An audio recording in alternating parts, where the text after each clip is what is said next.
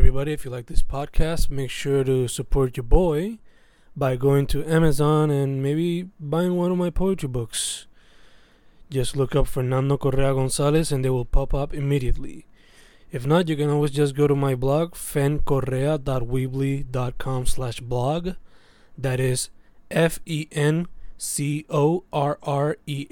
dot weebly dot com slash blog to look up all my independent journalism. And yeah, enjoy. Grabando, grabando, estamos grabando aquí Fencast, no sé el número del episodio, pero con quien me encuentro hoy en Mayagüez, Puerto Rico. Vento, Alejandro. Vento. Un placer, maestro. Igual, mano. So, mano, empezando las cosas desde el principio, ¿no? Ujú. ¿Qué te atrajo a ti a la música y al arte como tal? A los 11 me acuerdo, eh, estaba comiendo con mi familia en un negocio normal, una panadería, y al lado había un negocio de instrumentos. De ahí empezó todo.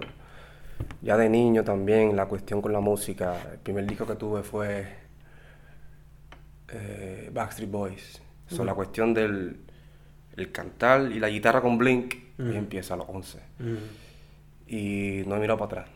mm, este, con la familia, los consejos de si vas a hacer música deberías estudiarlo.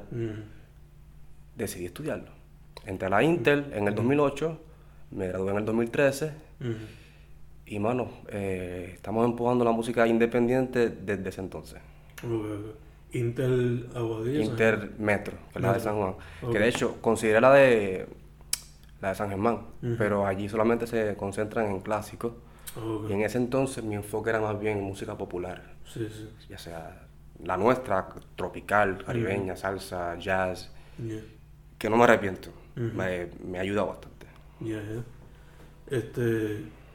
Tú empezaste como cantautor first, right? Como guitarrista, fue el approach, porque otra vez Blink, la guitarra, el rock, ver, niño de, nací en el 90, Mm, había mucha, mucha influencia de estar en una banda. Como ahora los chamaquitos quieren ser traperos, pues Sí, ahora, sí. en ese entonces era, I want to be part of a band. Sí, y yo soy hijo de esa generación. Yo fui uno mismo que. That's how I started writing. Quería tener mi propia banda pop punk y Yeah. empecé a escribir líricas random ahí. De hecho, mi primera banda se llamó Never Ending Letters. Mm, muy influido por la onda emo, punk, emo rock. mm. ¿Alguno de esa gente sigue activo hoy día? Sí, Mm. con quien tuve mi, mi primera banda, se Mm. llama René Bocio. Él Mm. vive ahora mismo en, en Los Ángeles. Sí, que él hace música para movies, Es right? correcto. Él, con él fue mi primera experiencia en una banda. Tremendo músico, tremendo persona. nice, nice. So, entonces, guitarrista, ¿qué vino después?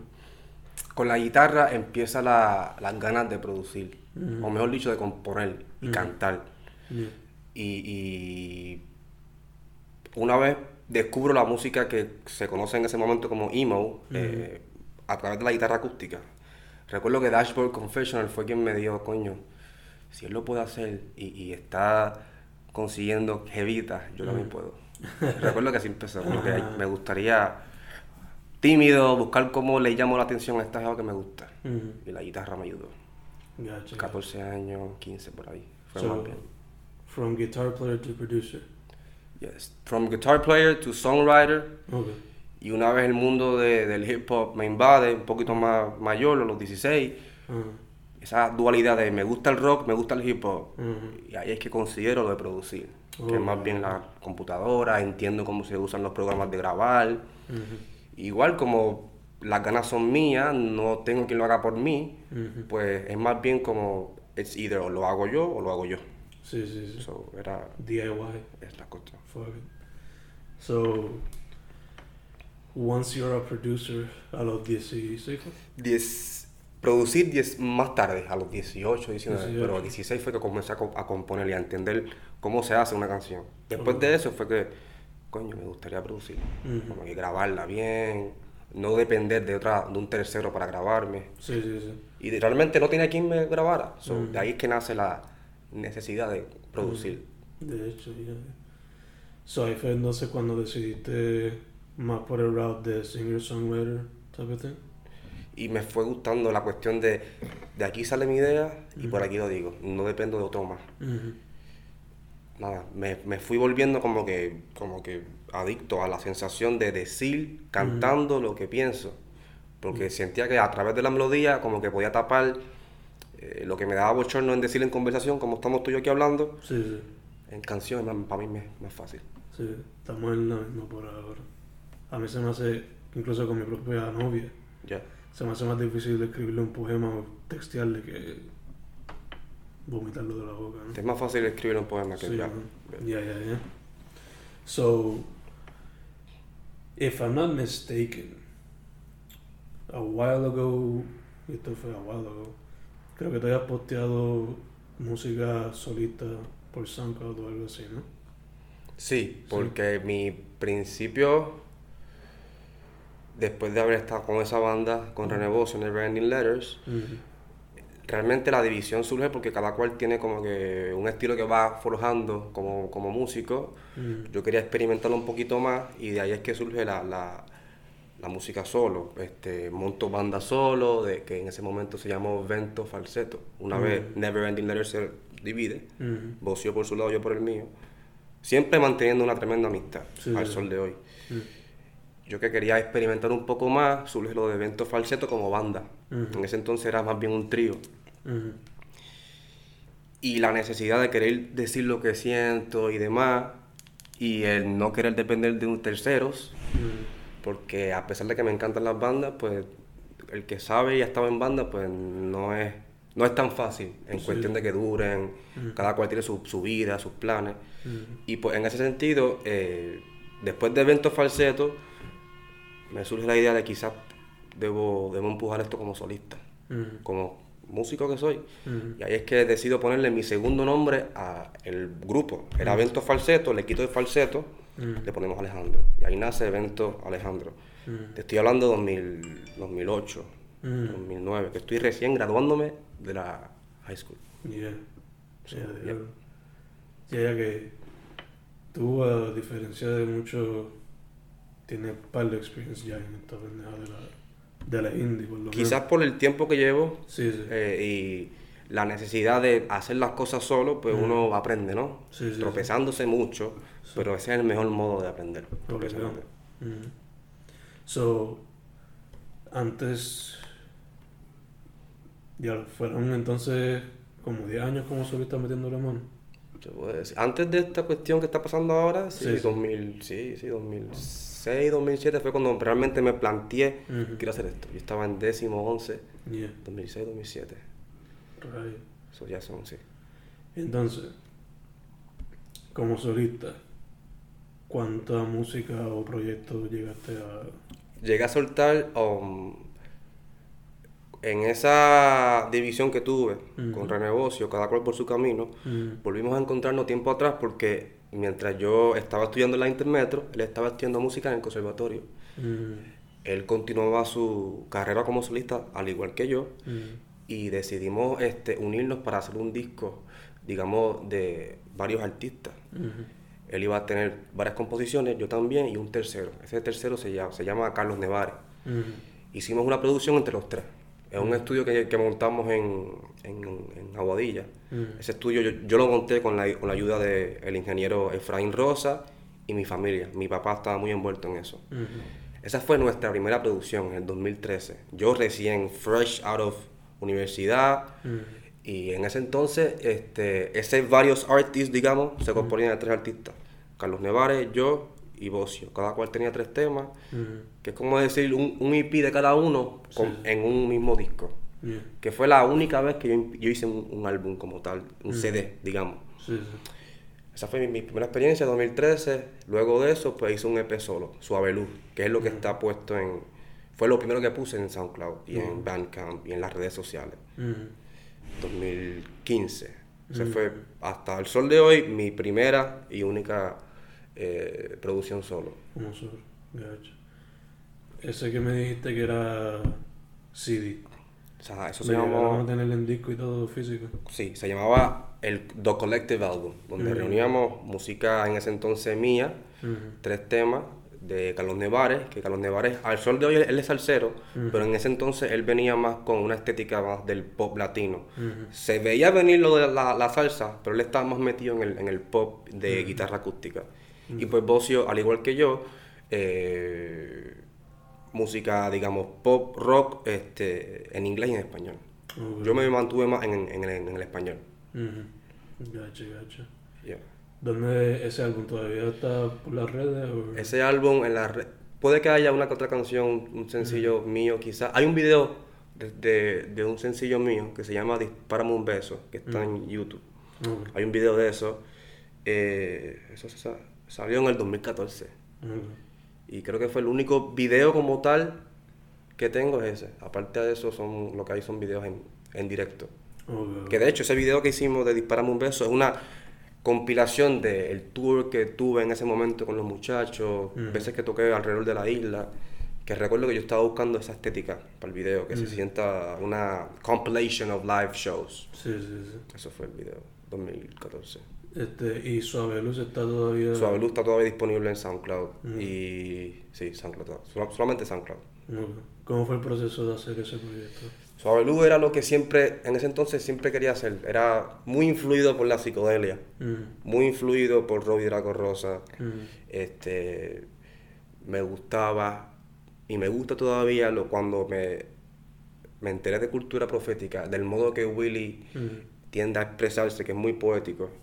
Esas son, fueron mis mayores influencias. Yo estaba buscando cómo reunir ese modo de hablar en canción con, con, con, con tendencias de la psicodelia y, buscar cómo encontraba algo nuevo, porque me gustaba demasiado eso, al punto de que sentía que estaba quizás imitándolo. Pero, you know, imitando y en el intento de imitar cosas, a veces tú encuentras tu estilo. Exacto. Parte del proceso. Eso hubo mucha influencia de, de, de, eso, de Draco y cosas así. So, ¿Con eso tú pudiste tocar alrededor de cuánto tiempo como solista?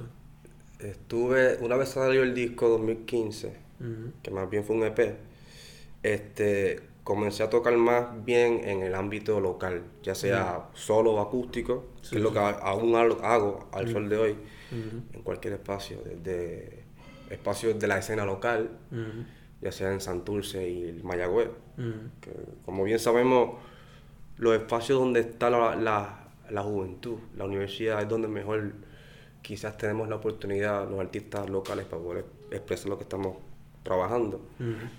Y pues, aparte del circuito, digamos, colegial o universitario, mejor dicho, también pude meterme en los restaurantes para ver si el mundo, digamos, normal, la gente normal empezaba a escuchar lo que estaba haciendo.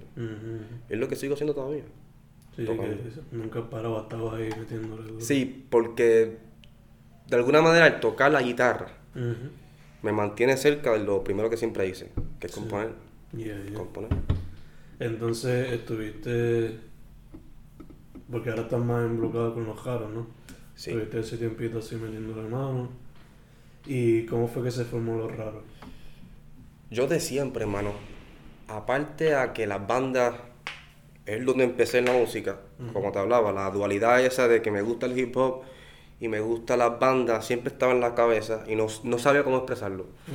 A ver, del mismo modo que te hablo que me gustaba Draco, eh, eh, gente como Pharrell, gente como Kanye, se tropiezan en la vida de uno y uno musicalmente como es, para ver, no puedo negarlo, me, corría mucho, me gustaba. Eso el interés estaba, el interés estaba. Este, llegué a haber hecho, qué sé yo, vacilaba con los panas en el apartamento haciendo canciones tipo jocosas, evidentemente hip hop.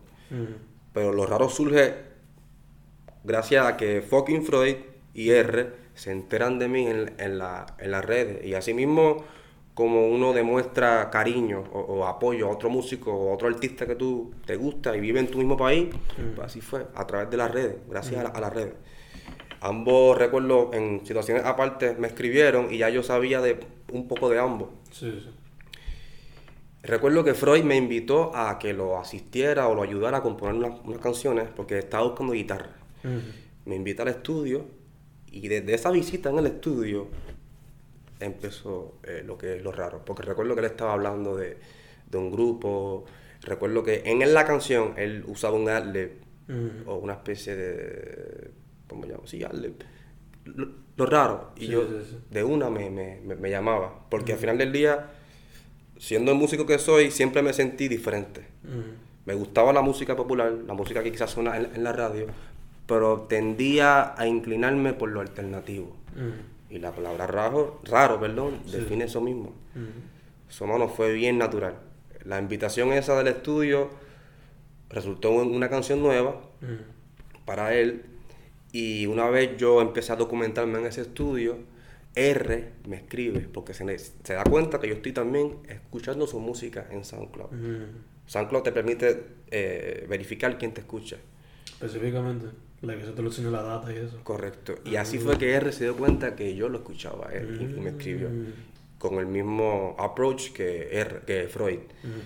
Me gustaría trabajar este, tu modo de, de tocar guitarra, me gusta tu voz, vamos a ver qué podemos hacer. Yo de verdad, mano, yo me sentía honored. Yo dije, coño, gente de mi país que le gusta lo que uno hace y quiere trabajar con uno, este es el break. Y, no- y de verdad que ni, ni me acuerdo bien si él me preguntó a este R o Freud o vamos a hacerlo en grupo, fue bien natural. Es como que vamos a hacerlo. Y que estaba la química allá ahí como que... Pasó, pasó. Eso de pregunta de qué surgió, brother. Surgió. Y desde entonces, pues, le hemos ido buscando eh, formas, porque nos parecemos mucho. Y a pesar de que cada cual tiene su estilo, lo, lo raro es un colectivo. Pero nos parecemos mucho y estamos poco a poco contando la historia. Entonces, ¿lo raro como tal empezó con el disco Lo Raro o fue con Eje? Lo raro, lo raro como grupo, sí, ya cuando R sol- suelta su primera producción, ya lo raro existía, pero estábamos existiendo nada más que en el estudio. Ujú. So, como equipo de producción, ya existía. Por eso que se sentía como que el... Por lo menos cuando yo escuché R y después escuché Lo Raro, como que Esto se siente. aquí hay algo, sí. Sí. Y fíjate, no fue por casualidad. Una vez nos unimos, eh, una de las cosas que queríamos hacer era sacarle ventaja de que si estamos juntos, podemos producir más y más rápido. Porque primero que todo, eh, somos amantes de la música, somos amantes de hacer música. Y segundo, es el mundo que estamos viviendo. Como bien tú sabes, hoy día un disco de un mes para la gente ya es viejo. Sí. Y pues de alguna manera pues queremos intentar eh, eh, sobrevivir en este mundo de ahora de fast pace. A pesar de que somos creyentes de que la música merece su tiempo. Sí, sí. Pero at the same time había, había un- una ventaja en trabajar juntos. Sí, sí. Y eso fue también otra razón que nos mantuvo y nos mantiene juntos, que podemos hacer más. Es como mantener la calidad y la cantidad, que es Mm. algo que, que, que difícil, Sí, muy sí. difícil de mirar ambas, ambas cualidades. Ujú. Por ahora ustedes han mantenido un sonido bastante fijo que se puede definir. Por lo menos yo lo escucho y ya yo sé que son ustedes. Como que either one of you guys is doing the production mientras Freud japea o mientras tú cantas, pero se mantiene el aesthetic, el vibe está ahí vivo. Que... Todos estamos conscientes de eso. Yo, Sí, sí. mi mano está más allá de la voz, la guitarra. Yeah. Cuando escuchas guitarra en, el- en el- los temas, muchas veces soy yo. Mm. Cuando hay keyboards, synth, Mm. también soy yo. So que la colaboración de todos, por lo menos la mía, Mm. va más allá de la voz. Ujú. Este, porque músico soy y, y- y mi voz viaja más, más allá de la voz humana, ¿sabes? Mm. A veces con, con que escuchen mi guitarra, Ujú. créeme, a veces digo más de lo que diría con la Yeah, boca. yeah, exacto.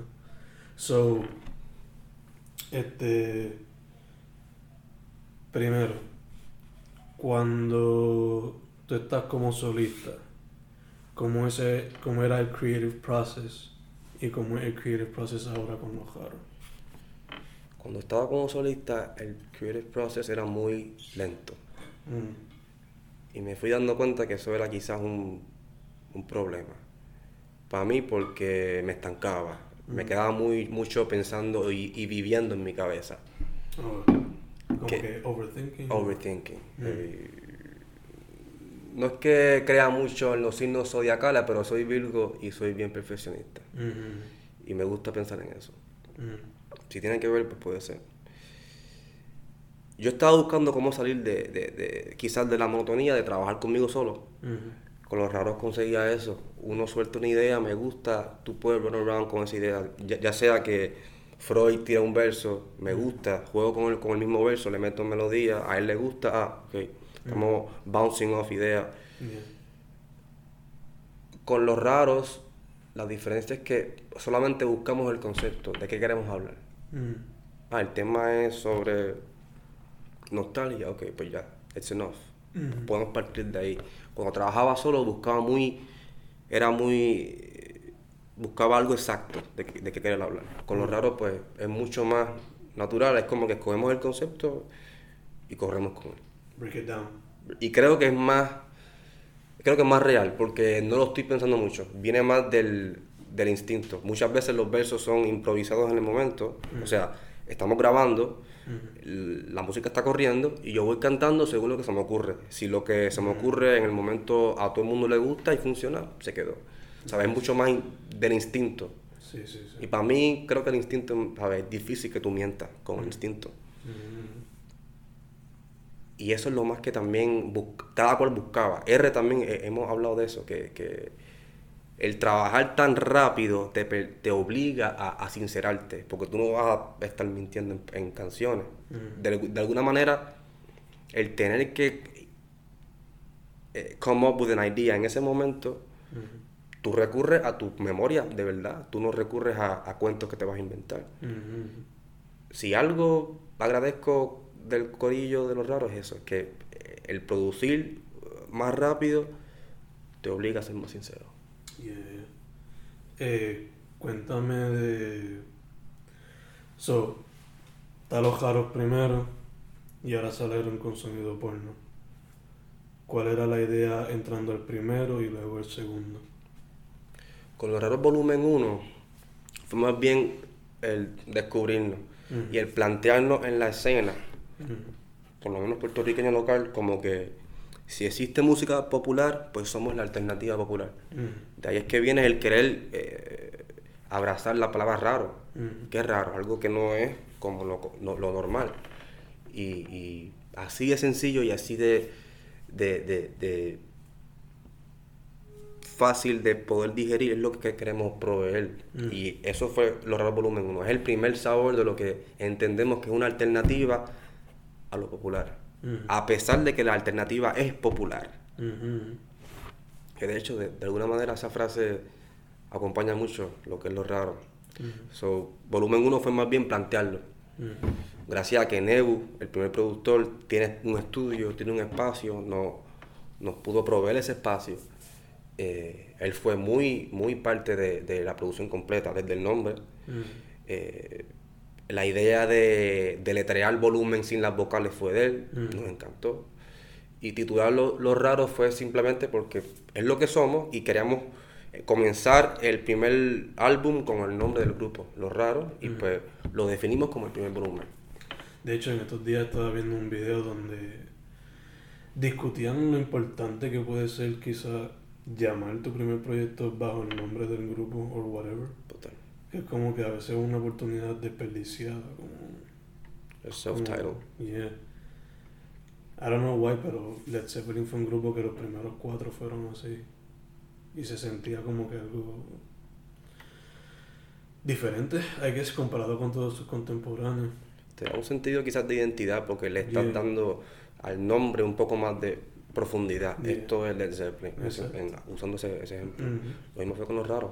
Volumen 1. Este es el primer sabor.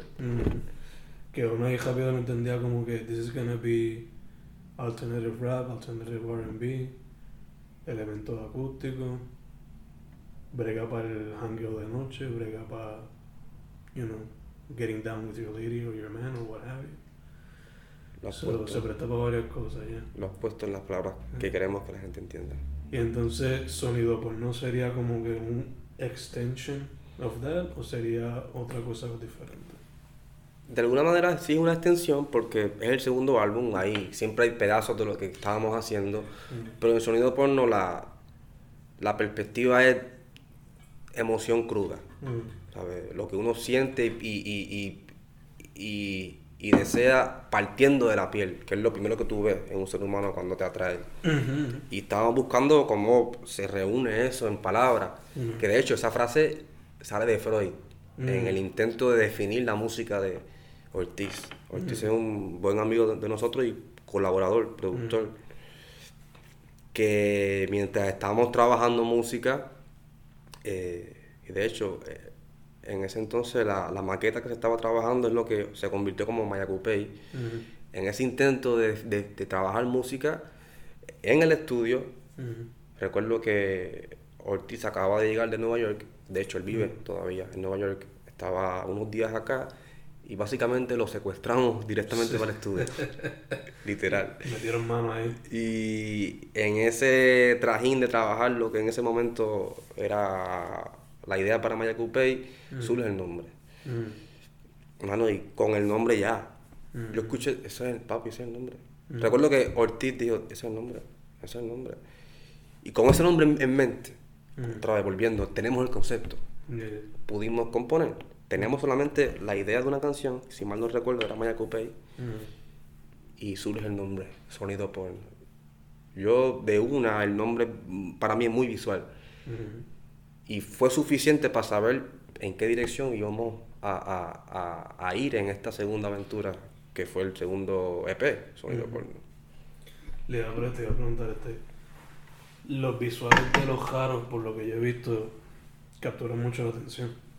Y tienen ya como una estética seteada. que nos ayuda a ustedes en cuestión de eso? Hay un cuarto raro. Ese cuarto raro se llama Humberto. Humberto, de hecho, es primo hermano de Freud. Él es el que nos trabaja todos los visuales. Sin él, los raros no existen. Mm. So, en gran medida, sí, debo, debo corregirme, somos cuatro. Mm. Somos yo, R, Freud y Humberto. Mm. Humberto, en gran medida, solamente con, con ser parte de nuestro brainstorming, de nuestro exchange de ideas, ese hombre traduce lo que es el sonido visualmente. Yo no te lo puedo poner en otras palabras. Ese hombre, a, a mí, a mi entender, entiende a cabalidad lo que estamos intentando hacer mm. desde el primer proyecto, porque él fue quien trabajó los visuales de Los Raros Volumen 1, mm. él trabaja los visuales de cada sencillo, muchas veces es fotógrafo y trabajó los visuales de lo que es este, esta producción y este season que estamos ahora, el de sonido porno. Eso incluye, like, por ejemplo, las gráficas de los shirts y todo eso. Esto, esto es producto de Nice, nice, nice. este la próxima pregunta es relacionada a esto de la ahorita. So, este, ¿Cómo tú dirías que, aunque ya lo tocamos un poco, pero la música que tú has hecho como solista y como parte de los raros y de los proyectos previos, ¿no? ¿Cómo dirías que es una reflexión de ti o de tu ambiente? De, hay, de hecho, de esto he hablado con R creo que lo más que define y, y, cómo creo que lo hace, creo que eh, te deja ver eh, la nostalgia que tiendo a, a veces a, buscar. La música que tiendo a trabajar y lo que me gusta muchas veces es parte de la memoria, de lo que pasó un tiempo atrás, de lo que extraño. Y si algo a través de, las, de estas canciones, de estos proyectos, lo más que he podido hacer es volver a esos momentos y hacer paz conmigo. Mm. De memoria, de, como hablamos ahorita, de lo que tú no puedes decir o no encuentras cómo decir, pero en canción o, mm. en tu medio favorito lo puedes hacer. So, si, más, si lo más que, o sea, perdón, lo más que he encontrado a través de toda esta trayectoria es a sincerarme, mm. ser, ser uno con uno mismo y buscar la manera de poder de poder compartirlo con los demás porque cuando tú eres tú créeme que las cosas caen en su lugar porque hasta cierto punto es una extensión de ti mismo total total total. Me, me, ayuda bastante a la comunicación con el mundo exterior. Amistades pareja familia. Este ¿qué tú crees bueno cómo tú ves la escena ahora mismo la veo interesante, la veo interesante porque me, me, siento involucrado y porque hay una nueva juventud siendo parte de ella. Mm. de alguna manera me, me he sentido parte de más de una. A pesar de que, sí, me siento joven, pero mi, la primera escena que yo vi en Puerto Rico fue más bien de banda. Ahora hay una más bien muy, muy inspirada en la música hip hop, en lo, lo, lo que llamamos urbano. Y me ha ayudado a hacer paz con mis gustos. A mí me gustan ambos mundos. Yo escucho tanto rock como reggaetón. Y si algo veo en la escena de ahora es esa misma combinación, ¿sabes? Nuestra generación abraza la música, no hay labels. ¿Te gusta la música? Pues a fuego. El, el mismo, el mismo pana que le da play a Daddy Yankee, justamente después le da play a, a Draco, ¿me entiendes? Y si algo creo que, que ganamos con eso es unión, más música y más género. Quizás encontramos una nueva, a new wave.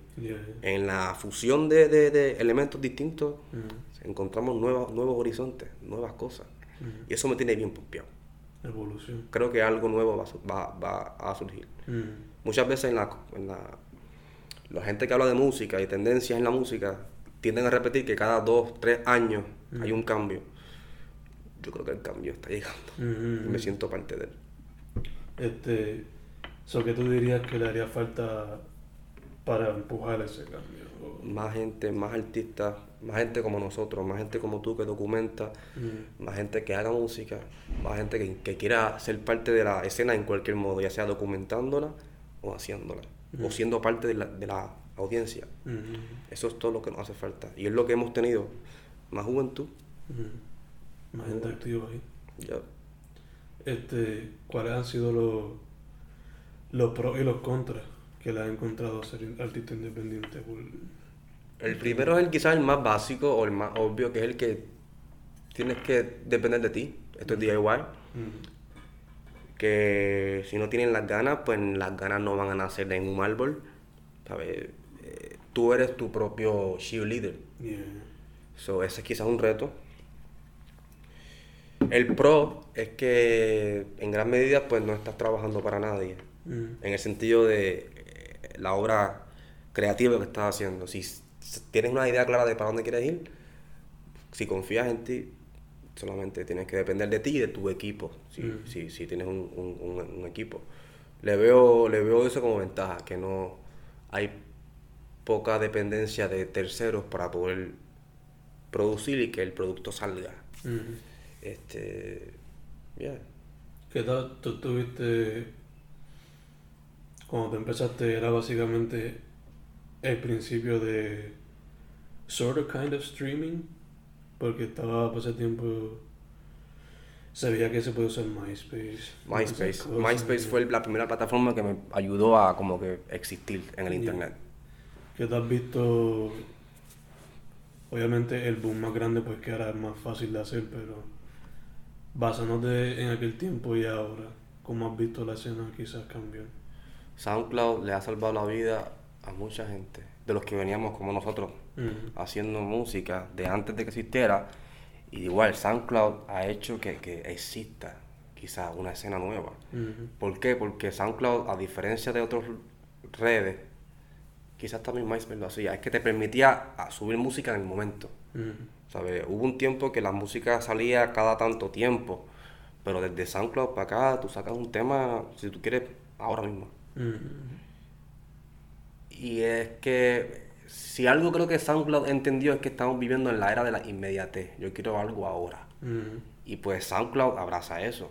So, creo que la- las plataformas como esa han cambiado y han impactado la música en todos sus ámbitos, porque ah, se produce mucho más rápido, Ujú. se crea más rápido.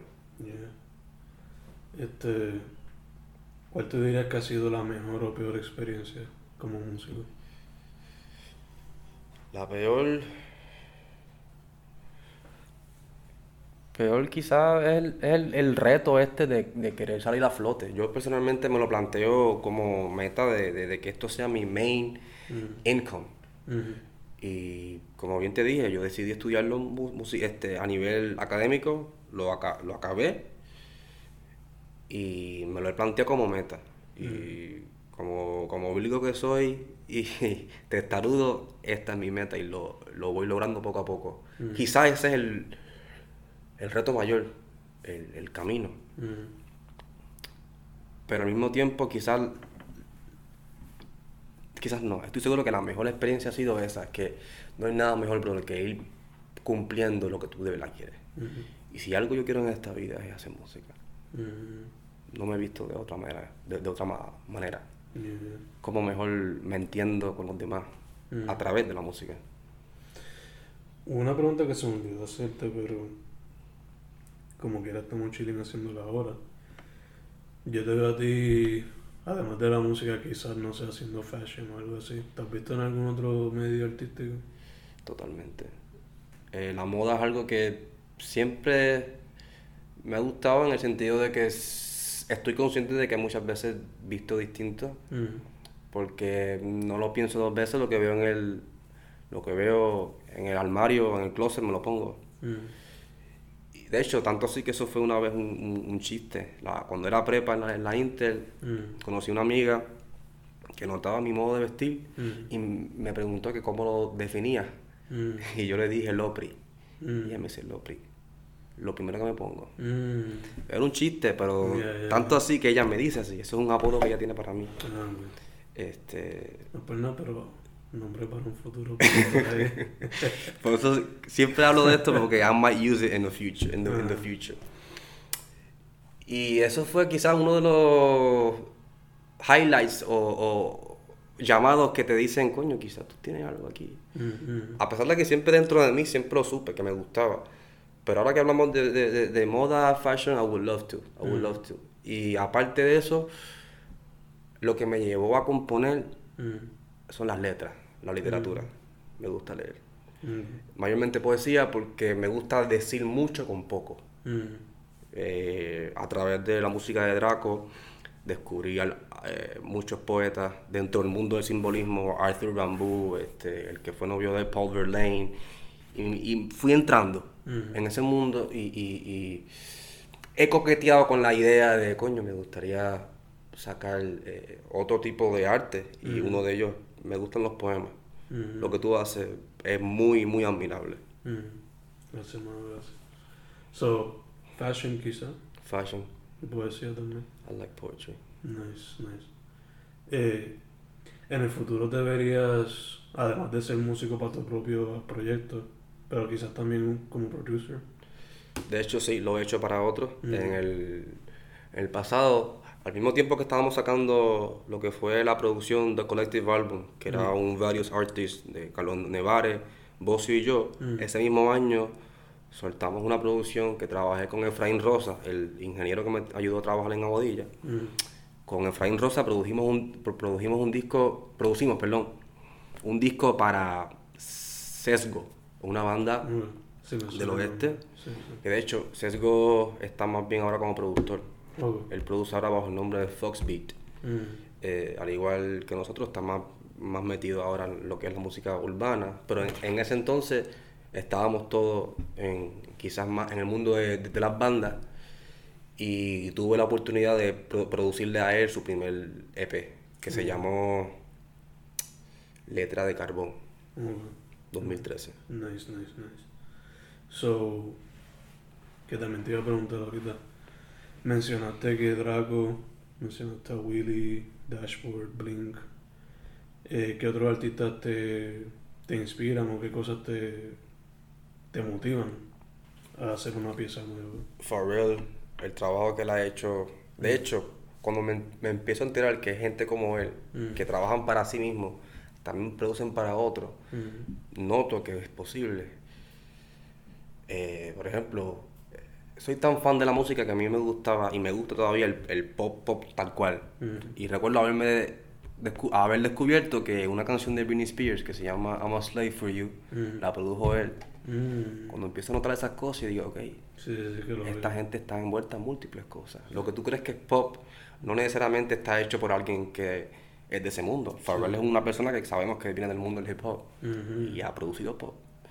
Y esas cosas, esos ejemplos, como que me ayudaron a quitarme estos clichés de que si tú eres rockero no puedes escuchar reggaetón. Créeme, brother, ese fue, esa mierda vivió conmigo tanto tiempo que una vez I got rid of that, creo que empecé a encontrar mi estilo. Cuando pude hacer paz con que me gustan ambos espectros, ambos lados del espectro, mm. ya, sea lo, urbano como los hipster, rockeros, que no mucha gente sabe. Ujú. Ambos mundos me encantan. Me recuerda mucho cuando yo, yo empecé como metalero y punkero. Y me decían que era por si se escuchaba hip hop. Y yo como... Los chojos, cabrón. Sí, cabrón. Bro. Después tú ves como que artistas como... O esos mismos productores como Rick Rubin, que Ya. le produce un álbum a Slayer, pero te produce un álbum de los Beastie Boys o de Eminem o whatever. Como que... De hecho, de, de él me enteré gracias a Mars Volta, que fue una Mm. banda que me gustó mucho. Y digo, Y cuando igual me noto que él trabaja con Mars Volta, trabaja con Kanye, trabaja con Jay-Z, yo, Yeah. espérate, bro. exacto. Este hombre trabaja música. Mm, Y nada, a ver. Música es música, brother. Mm. Música es música. exacto. No debería haber parámetros. Yes. So, eh, ahora mismo, ¿qué es lo próximo para ti y para los raros? Ahora mismo, para mí, estoy trabajando en una producción, eh, Apartamento Playlist es el nombre.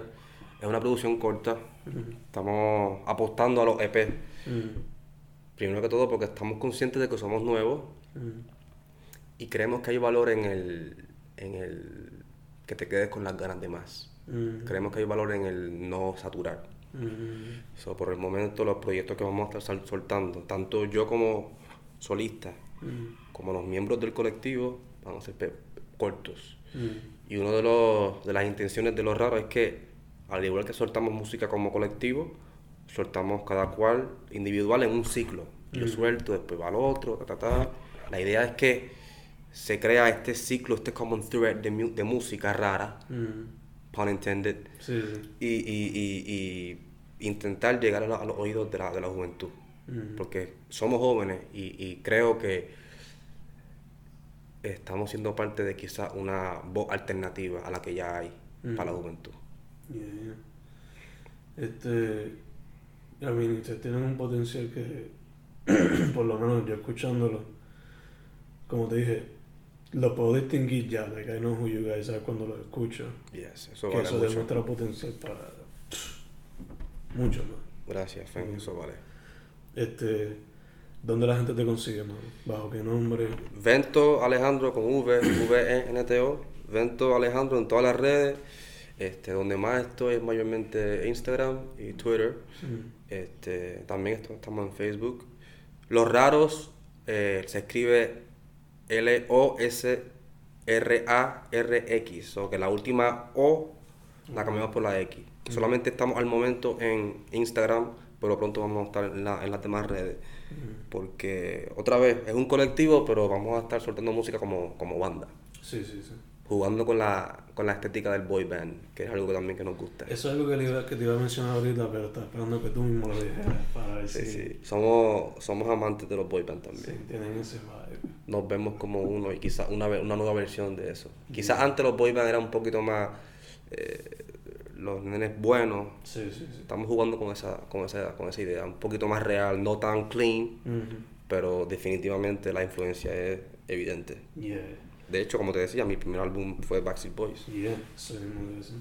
Fíjate, yo te iba a preguntar, yo, he- yo como fan de la música siempre he considerado que quizás, aunque los boy band, ¿cómo tú definirías un boy band? Muy parecido a una banda con la diferencia de que su de que recaen en que su instrumento es la voz. Ok. Gotcha. Pero que te iba a decir que quizás para mí hasta cierto punto el primer boy band fueron los Beatles. Hasta cierto punto, I don't know.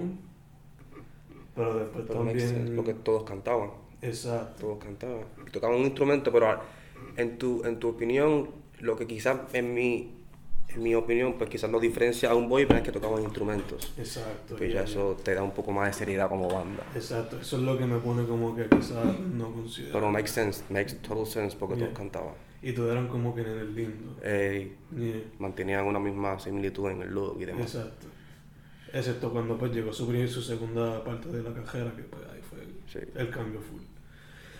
So, y lo otro que te iba a mencionar es que, ahora que dijiste eso de boy band, que quería tu opinión sobre Brockhampton.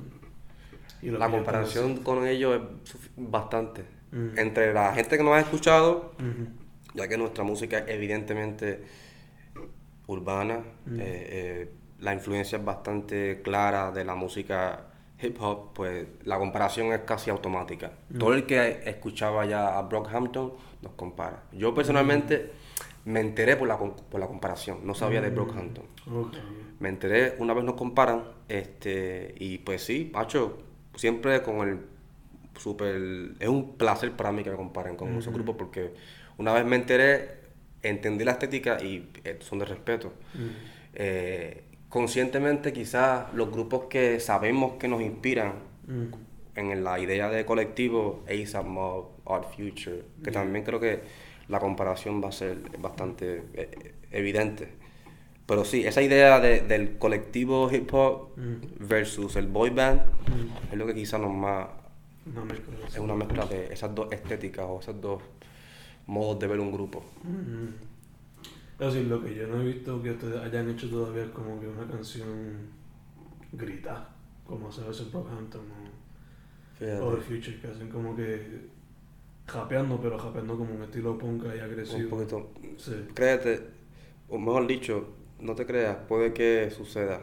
Freud tiene una influencia bastante heavy en el punk, Mm. yo también. Mm. So who knows what Mm. might happen? In the future. Who knows? Yeah.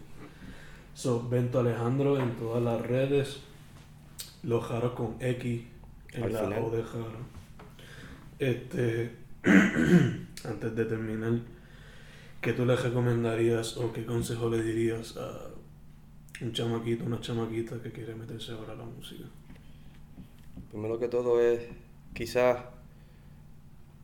plantearse por qué y cómo crees que puedes hacerlo. O sea, eh, intentar identificar qué quieres hacer. ¿Quieres cantar? ¿Quieres tocar?